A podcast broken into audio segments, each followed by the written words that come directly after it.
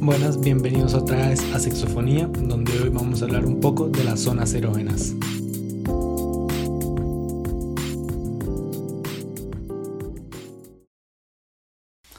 Bueno, que diche que están aquí, escuchándome en esta mañana, tarde o noche. Este, que bueno, como que si me encuentran por primera vez, que esta este, les haya llamado atención, la atención el tema de hoy. Los que ya han estado aquí unas cuantas veces, que ya llevamos dos episodios, este sería el tercero. Que dicha que les ha gustado y que quieren seguir escuchando. Como no está pasando mucho en, como en mi vida y en la de muchos, fuera como de la rutina de levantarse, comer y tal vez hacer uno que otro trabajo en, en línea o estudiar, mm, he tenido mucho tiempo para pensar y después de haber leído tanto de fantasías sexuales, me quedé mucho en esta idea, idea de que masturbarse es, es para conocer nuestros cuerpos. Y con eso como que me puse a pensar más allá, o sea, ¿cuántas veces nos ponemos atención después de tal vez las primeras veces? No sé, tal vez es algo como que yo no le pongo tanto tanto sentido. Desde hace rato como que no me daba cuenta de de como qué sensaciones están pasando por mi cuerpo, que quiero como explorar ese día, tal vez nada más lo estaba haciendo como por hacerlo. Y en una época donde tal vez muchos no podamos tener este sexo constantemente o como queremos o no tenemos la posibilidad de de, de estar con nuestras parejas y poder explorar mucho de las sensaciones físicas que queremos, me puse a pensar en eso. Realmente es una buena oportunidad para explorar nuestros cuerpos más íntimamente. Y dije, ok, no creo como que, o sea, como masturbarse es, una, es un tema ah, fuera de eso, pero dije, ok, ¿qué, qué está ¿Qué estaríamos buscando en entender nuestros cuerpos? Y aterricé un poco en lo que son las zonas erógenas. Y mm, bueno, no es como algo como que sea un tema revolucionario, diferente, pero sí me quería como concentrar y enfocar en los diferentes tipos, eh, sensaciones y exploraciones que se pueden tener con ambas. Tal vez como esto de cómo exploramos nuestros cuerpos un poquito más concretos y claros y ver qué queremos conseguir o qué queremos comunicar a nuestras parejas que nos hagan, porque a veces tal vez tener un poquito más claro estas cuestiones nos hacen más susceptibles a tener eh, un sexo más placentero, porque el simple hecho de nada más poner atención a lo que nuestro cuerpo quiere es súper importante. Y algo que quiero como tal vez tomar un paréntesis y nada más mencionar, hay un, ya, ya, ya he notado un poco lo que dice la doctora Doe en Sexplanation, que si alguien puede nada más sentarse un rato y explorar los videos de ella si tienen dudas. Es un excelente recurso que está en YouTube, son gratis, eso sí, están en inglés. Pero una de las cosas que ella dice de la comunicación es que es pasar de lo que están sintiendo nuestros, nuestras zonas erógenas a nuestra mente, a nuestra boca, a los oídos de la otra persona para que esa persona utilice su cuerpo y comparta sus sentimientos. Entonces creo que eso es lo que hay que entender. Hay una diferencia cuando nos masturbamos o cuando tenemos el, el chance de darnos placer a nosotros mismos, donde podemos tomar esas notas y esas sensaciones y nada más nuestro cuerpo inmediatamente sabe lo que tiene que hacer, sea agarrarlo, aruñarlo, golpearlo un poquito, o sea, sea es tomar esas expresiones que nos está indicando nuestro cuerpo y explotar esas, e, eso que está pasando y como darse un poco de chance a, a medirlo y creo como que sería bueno como que nada más tomemos un chance ahorita que tenemos tal vez una mayor oportunidad de explorar diferentes formas de tocarnos no tanto en las técnicas sino en los lugares qué espacios nos, nos excitan qué espacios nos hacen sentir cosas nuevas y diferentes y cómo nos gusta que nos toquen en esos espacios, porque hay una diferencia entre acariciar y agarrar, eh, presionar.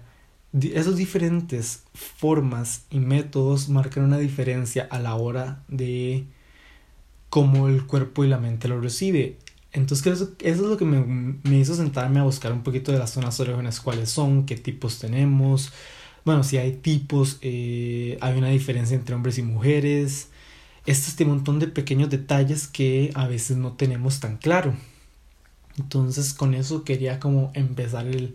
el segmento de inicial como para que se entendiera un poco mi mentalidad de cómo voy a tratar el tema, cómo quiero hacerlo y por qué me parece interesante e importante, porque al final de cuentas algo que estaba discutiendo el otro día con un amigo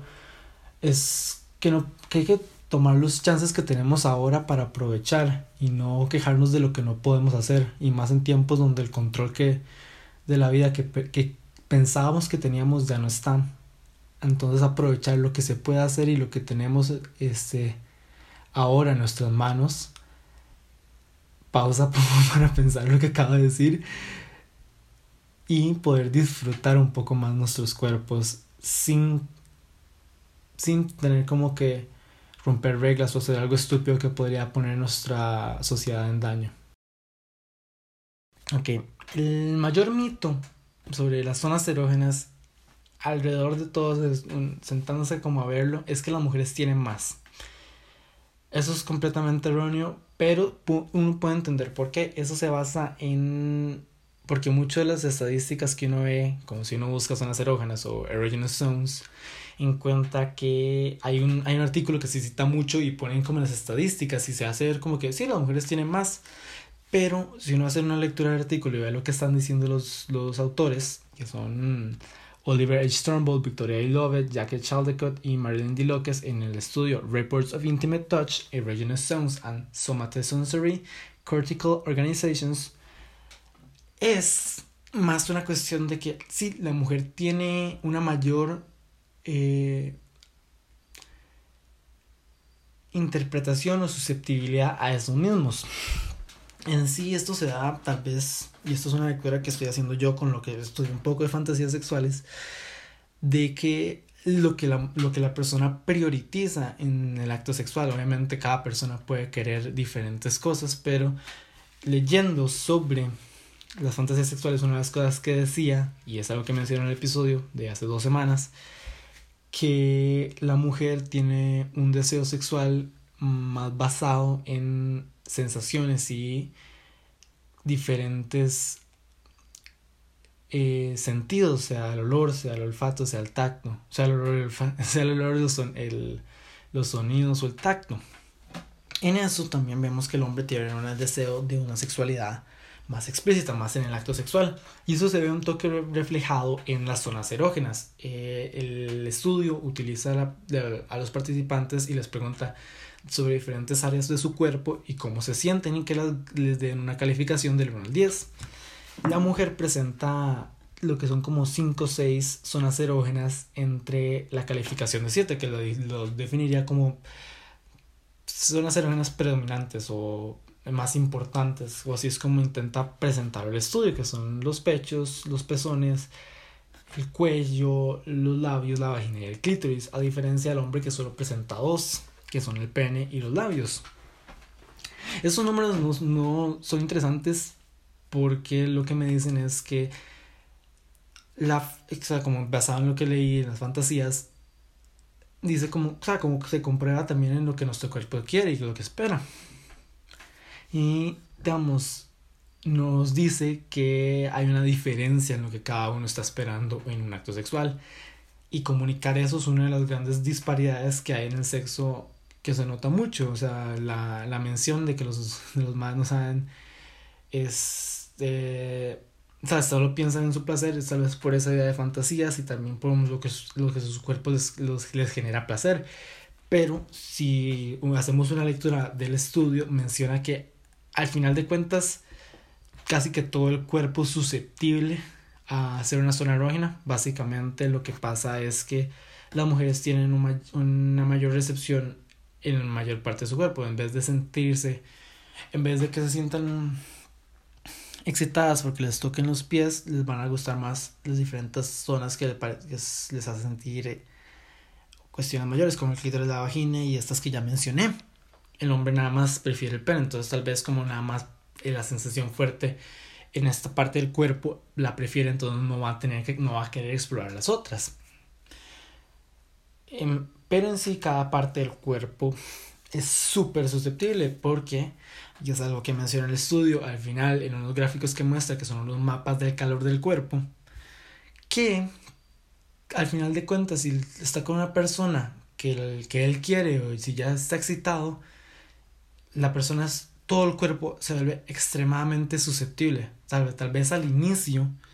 sí sea más importante solo tocar las áreas principales, pero ya durante el... Cuando ya la persona se sabe que está excitada, o sea, que el, el, el hombre esté erecto y la mujer haya lubricado y haya comunicado, porque la mujer tiene un set de procesos biológicos menos visibles, o al menos a una persona que no sabe. O sea, bueno, fuera de la lubricación no hay como... Em, no hay receptores visuales que uno pueda decir, ok, sí, esto es lo que estoy, ya sé que esta persona está fuertemente excitada.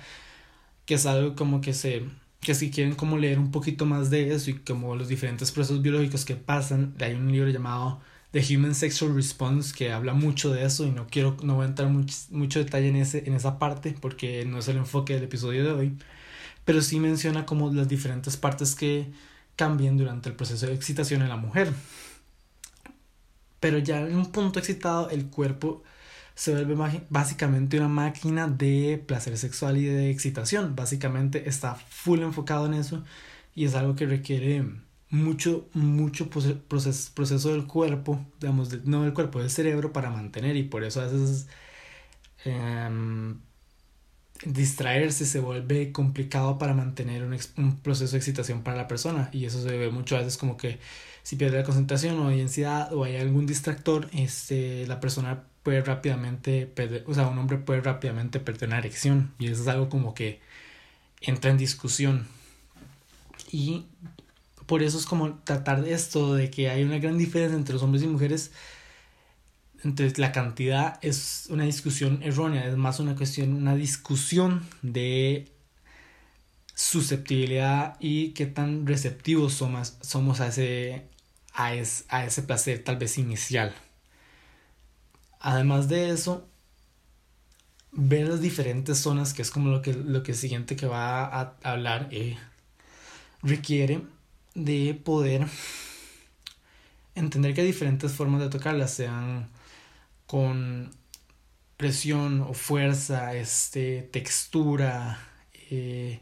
técnicas como golpear, aruñar o nada más un, un, un, cariño. Esas diferentes formas van a ir más a lo que cada persona quiere. Y eso es lo que quiero como que se lleven de aquí. Aquí yo nada más voy a mencionar diferentes eh, zonas erógenas. Pero hay muchas formas de tocarlas y hay muchas formas de experimentar con ellas y explorarlas. Y yo creo que eso es como lo más bonito que hay. Porque al final de cuentas cada cuerpo es diferente y cada persona ha tenido un desarrollo sexual muy, muy, muy alejado, en parte porque la educación sexual es muy, es muy mal implementada y no nos enseñan las diferentes partes de nuestros cuerpos y cómo funcionan, y sino también porque eh, a como cada persona se masturbe, cada persona explora su sexualidad, empieza a entender que le gusta y se vuelve como eh, fuertemente apegada a esas diferentes sensaciones. Entonces, a veces mm, la masturbación puede, ser, puede volverse rutinaria y no se vuelve tan explorativa como a veces, o al menos eso tal vez es un poco mi experiencia. O sea, a veces uno deja como de, de explorar experimentar y buscar nuevas formas de cómo quiero sentir placer en mi cuerpo por nada más encontrar una forma que uno se siente cómodo. Y esa es otra discusión porque se podrían ver diferentes técnicas de masturbación y un montón de cuestiones, pero tal vez nada más poner un poco más de sentido en, en las diferentes sensaciones y experiencias de mi cuerpo me hace más interesado en ver cómo cada diferente parte hace clic y cómo se siente poco a poco. Entonces ya andando como en los diferentes tipos, empezamos como los más obvios. Primero con el pene, o sea, ya, ya, hablamos un poco demasiado de esto, pero sí, o sea, el pene y el prepucio y la campana o la punta son fuertes zonas erógenas y cualquier manera le va a decir, o sea, es, básicamente mucho de la base de la sexualidad y, todo esto del, es todo esto del falocentrismo, sí, hay una gran Y es hay una gran fuerte demostración de que el pene es una zona erógena fuerte que está tal vez sobreexplotada. Y, mm, y en sí, aunque tenemos como este gran apego a esta misma, a esta parte, no es la zona erógena más fuerte del de, de, de, todos. En sí, la más fuerte es el clítoris y otra que va a mencionar tal vez, tal vez después, porque es algo que me interesa mucho tocar y hacer como su propio segmento. Y el clítoris es reconocido, es famoso por tener grandes cantidades de zonas nerviosas que lo categorizan como la mayor, la mayor fuente de placer para las mujeres. Pero no, no es tan, tan atrás está la vagina, la vagina también tiene muchos, el canal vaginal y todas estas partes lo hacen muchísimo más susceptible en sí porque tiene, tienen, tienen funciones muy biológicas, el pene, el clítoris y la vagina, bueno, el pene, el clítoris y la vagina tienen funciones biológicas fuertes. O sea, la gente dice como que el clítoris no, pero hay varias teorías de cuál es el, la necesidad biológica de un clítoris. En sí, sí, hay muchas teorías de qué puede ser y sí es súper importante. O sea, como el, el, negar como que nada más eh, es para dar placer, es, es su función principal, pero no es su única función. Y, y estos tres en sí funcionan mucho para fomentar el placer sexual en las personas y es importante para que el, haya un desarrollo sexual fuerte en, el individuo, o sea, la, cuestión de la reproducción y todo esto. Pero ya entrando en la siguiente parte, que es como más de la perspectiva sexual que yo tengo, no tanto como biológica, aunque me parece muy interesante cómo, cómo el cuerpo ha evolucionado y cómo tenemos diferentes formas de expresarnos. La sexualidad ya ha avanzado mucho más allá de eso, ya no, ya no pensamos tanto en el sexo por el hecho de tener hijos, sino en el sexo por el hecho de tener placer, de encontrarnos, entendernos, de compartir un momento con una persona y disfrutar de esa excitación y ese placer con alguien más o con uno mismo. Encontramos los labios y la, y la boca, el, el hecho de besarse y apretar y es algo como que aspiramos y cuando vemos a una persona tal vez lo primero que queremos hacer es tal vez no escoger sino tal vez apretarnos y comernos por un buen rato antes de empezar a hacer cualquier otra cosa porque está muy metido en nuestras mentes este la imagen de una pareja apretando y besándose Luego empezamos a tocar el escroto. El escroto es la tercera zona en el hombre, aunque ya, ya, ya vemos la distancia. es un 6.5 diferencia de la tercera de la mujer, que es un 7.9. Pero el escroto es súper susceptible, pero también hay lo que mencionan varios artículos,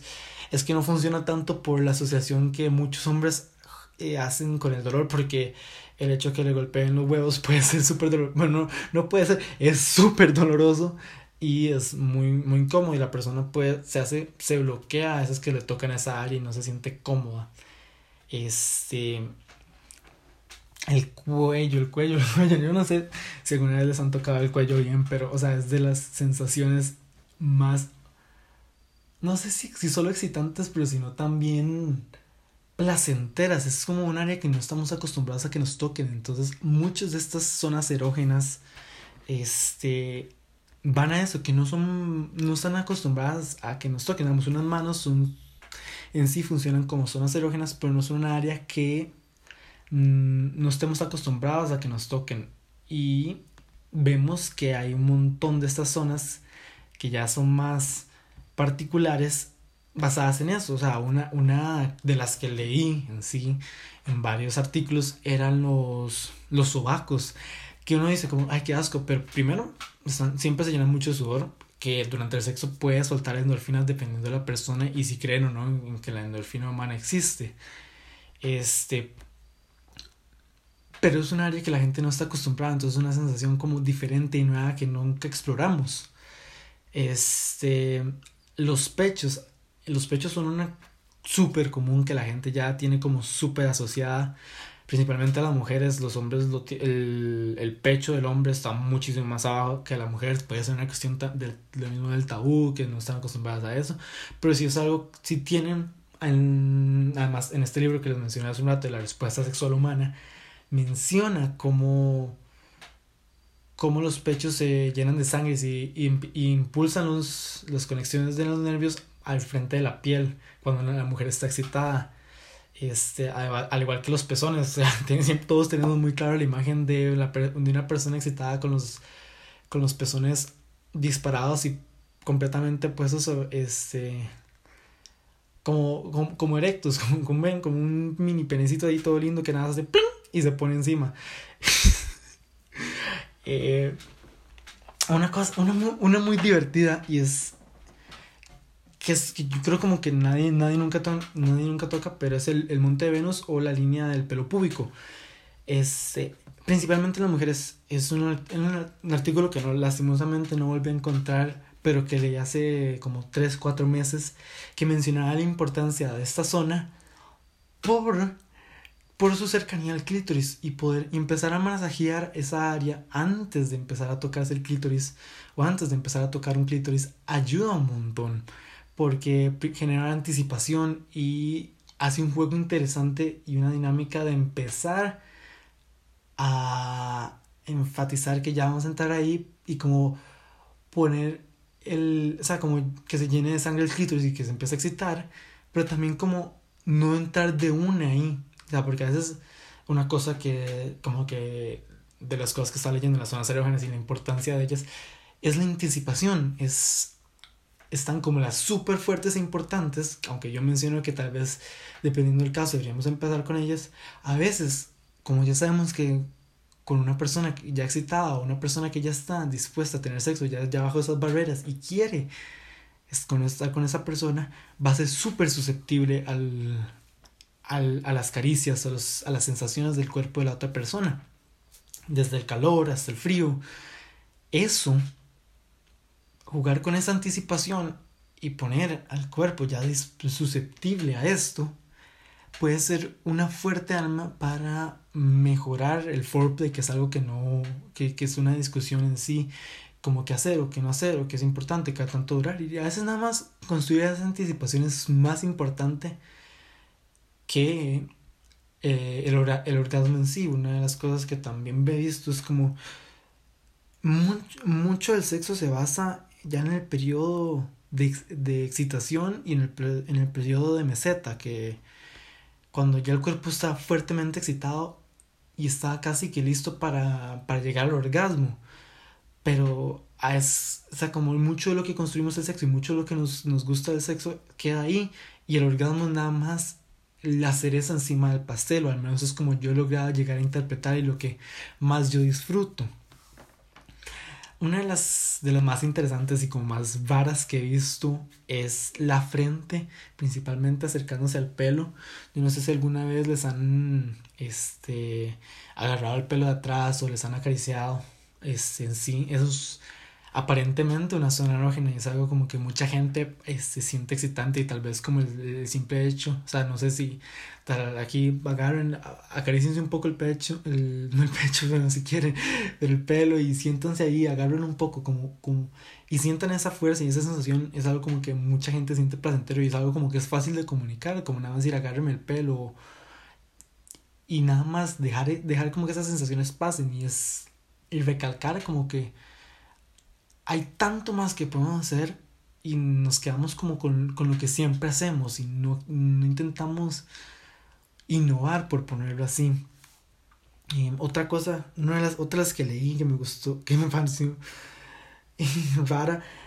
ya, ya, esta me pareció rara, ya, no, ya no, no, no es algo como que yo diría así como, ahí es donde yo quiero que me toquen, ahí, como que alguien haya llegado a esa conclusión o que alguien se diera cuenta de esto, es, me pareció súper diferente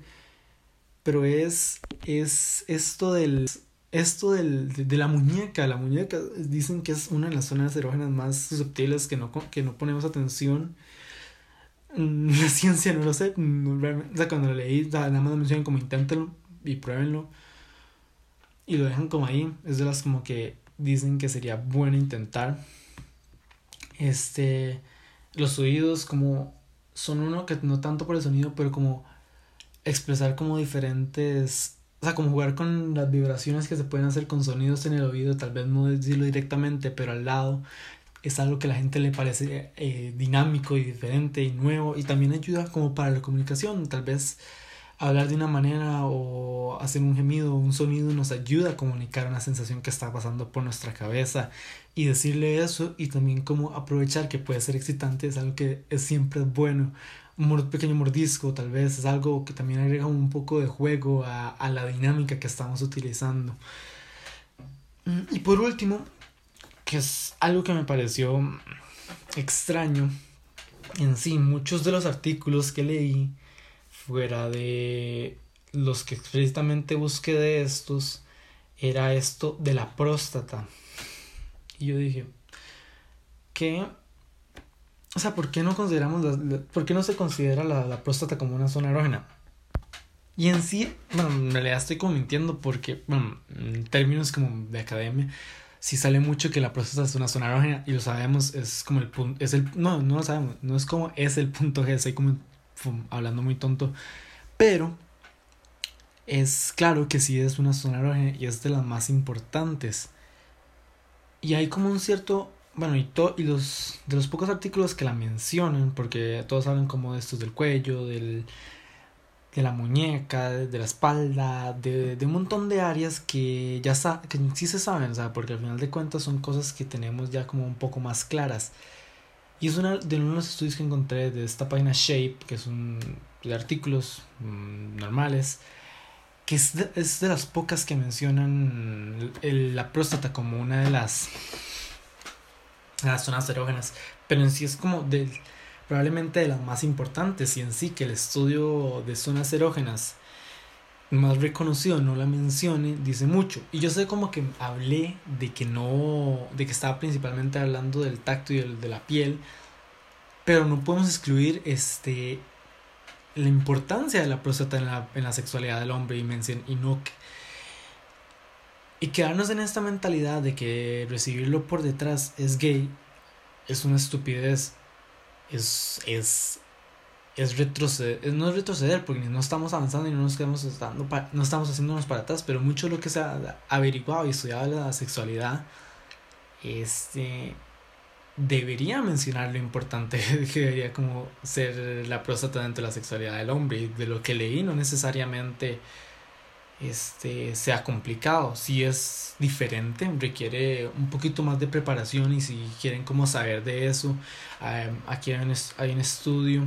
se llama How to Have a Prostate Orgasm, que es de, Sex Education, que es una página que vende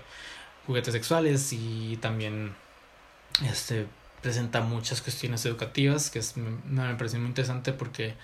lo explican, lo explican claro, tiene gráficos y lo hacen de una manera saludable y dicen y resuelve muchas de las preguntas que tenía en sí como, como leyendo, porque a como leía y como aprendía, me hacía pensar. Y yo dije como, ok, y luego me respondía claramente. Este, aquí hago un pequeño paréntesis, si alguno está interesado en, en leer o ver alguno de los estudios que mencioné o en sí en averiguar un poquito más de esto, hay un Instagram llamado sexo.fonía que también está en la descripción del episodio y del show, donde me pueden contactar y ahí yo les puedo mandar links y también voy a empezar a usarlo un poco más para, para dinámicas. Tengo un episodio planeado como donde hago un examen y se los propongo a ustedes que lo hagan y yo les explico los resultados y cuestiones. ¿Sabes? Como un examen popular que la gente hace como de tendencias sexuales y de estas cuestiones para entender unos más, que se ha vuelto como la temática del show. Y si les interesa como contactarme, conseguir información, ahí yo les puedo este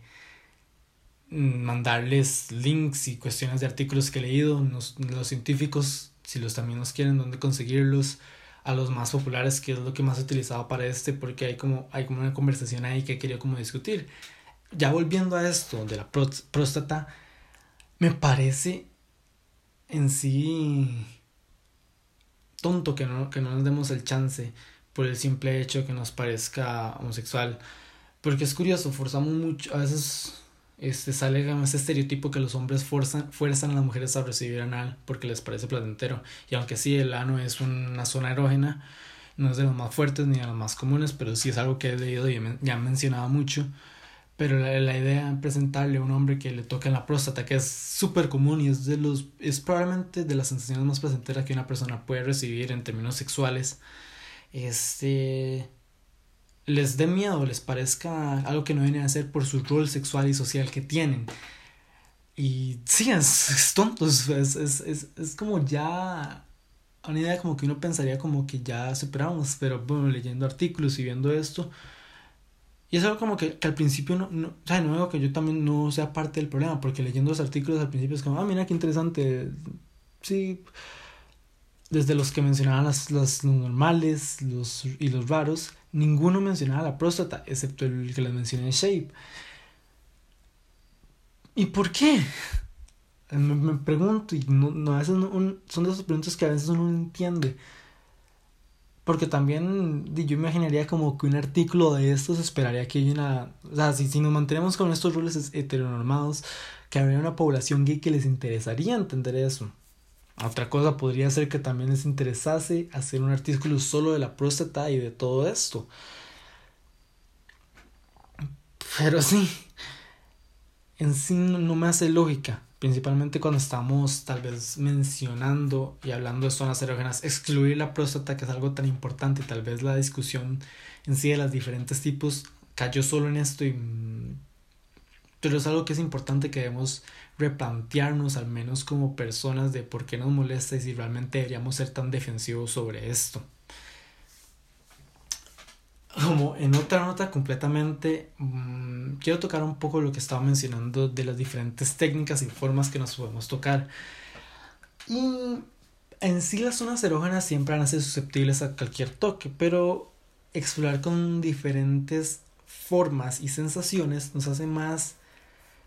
No solo no es bueno para la curiosidad y ver cómo qué funciona y qué nos gusta, sino también como para variar, porque algo que uno siempre lee y que encuentra en las parejas y en foros y en lo que la discusión en sí, es que se puede volver monótono y es algo que discutí al principio, como la masturbación, al menos en mi experiencia, a veces se vuelve un toque monótona y a veces es como, ya no, ya no hay nada que explorar, pero en sí hay demasiadas cosas que explorar si uno nada más busca como el chance y se encuentra y se, y, y se da la oportunidad. Y quiero como empezar primero con el juego de calor, que es algo como que ha estado como un toque relevante, no sé si al principio, bueno, como a mediados, ya ni sé la verdad, en algún punto de la cuarentena, este, había como este trend en TikTok donde um, Willas se metían un, un hielo en la vagina o en, en esa zona por, para ver cómo se sentía. Y se veía la, la reacción de las mujeres y era algo interesante porque el juego de calor y de frío es de los bueno, el juego de temperatura en sí es de, los, de las prácticas más comunes y menos peligrosas porque no es algo como que vaya a ser muy riesgoso, excepto que si estén probando calores muy fuertes, estén intentando cuestiones con agua hervida y si es algo que quieren explorar e intentar, lean y busquen información antes de este pero es algo que se puede intentar y el hecho de intentar con un hielo ver cómo se siente y cómo se derriten nuestros cuerpos principalmente porque ya están calientes por la excitación es algo como que es una experiencia diferente y nueva que cualquier persona debería y podría intentar en, algún punto para variar la dinámica. Este bueno lubricantes y cremas algo como que siempre está la imagen del mae con el cal, no con el calzón con la media y la y la botella de de crema o de loción y se empieza a masturbar. Es, una, es, otro, es otro tipo de práctica, pero también, o sea, podemos agregar este eh, un condón. Una de las, de las, de las cosas más interesantes que una vez se, me planteó que es masturbarse con condón para primero practicar este cómo se siente explorar esa es, esa porque dicen muchos hombres que es la diferente sensación no les gusta, pero es tal vez una cuestión de, de estar tan acostumbrados a la sensación de la piel que no, no, les gusta la nueva sensación. Y explorar algo diferente, algo nuevo, es, a veces se vuelve un distractor, tal vez ya hacerlo una vez con un condón o haber practicado, o sea, practicado como uno practica, como si fueran las Olimpiadas, este, pero sí, eh, como intentar con una nueva textura y bueno, los guantes de látex, que son sí el mismo material con un poco lubricante, podrían ser como una, una, una forma diferente para las mujeres. Este también. Um, obviamente no usar cofal, por si acaso, dejar eso claro.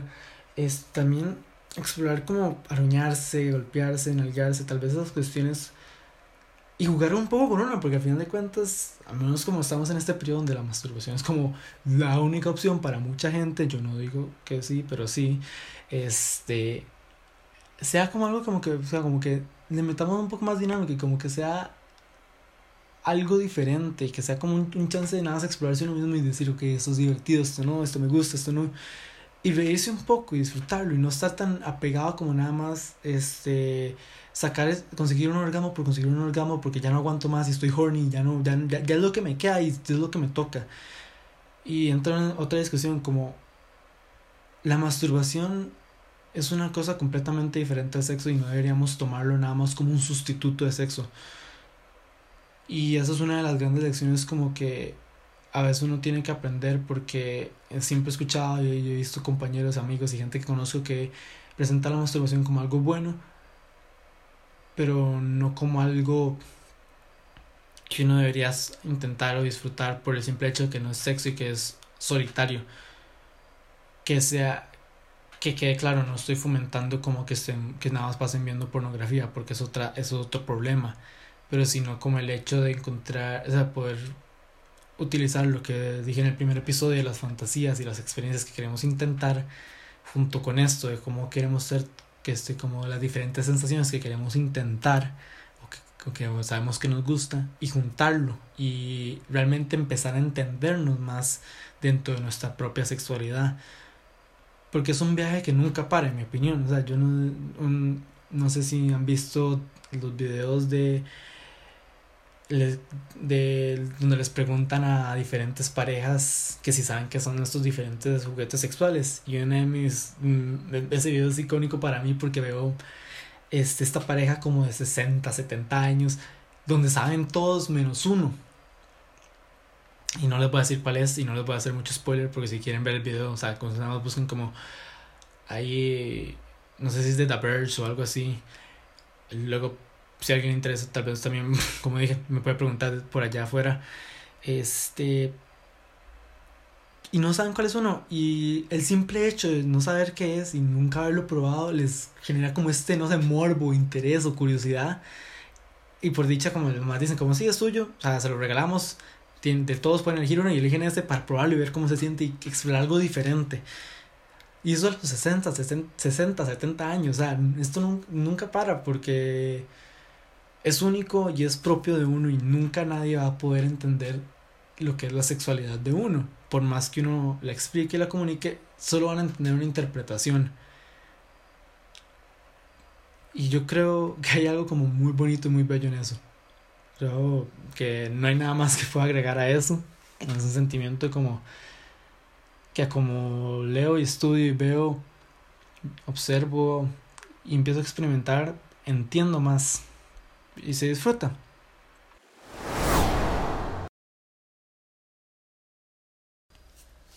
Bueno, para cerrar, bueno, ya como que, como que dije todo lo que quería decir, hay mucho como que en sí se puede seguir explorando, pero al menos en términos de zonas erógenas, lo importante es eso de seguir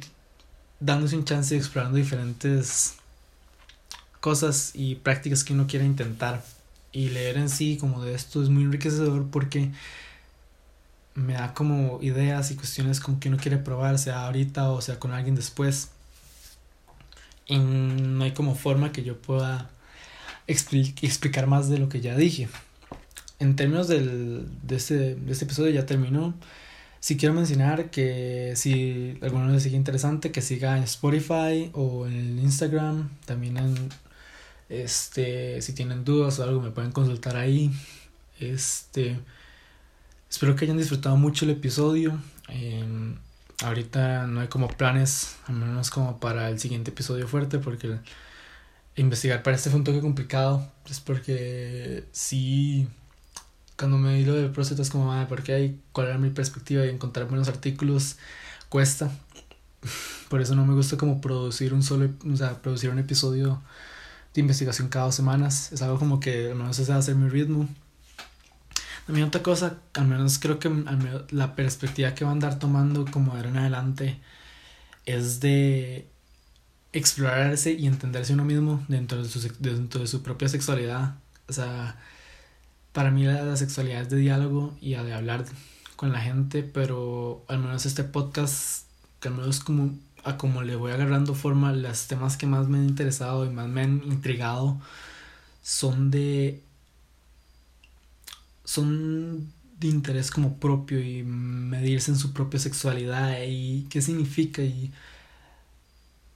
y cómo agrega este viaje que conocemos como la vida. Entonces creo que eso es lo que voy a intentar enfocarme al menos como a, futuro medio, si a alguno le importaba como esta parte, si no espero como que estén teniendo o hayan tenido un buen día, que les haya agregado un poco a su vida y sí, con eso me voy. Espero que sigan viendo el show que tengan un buen día.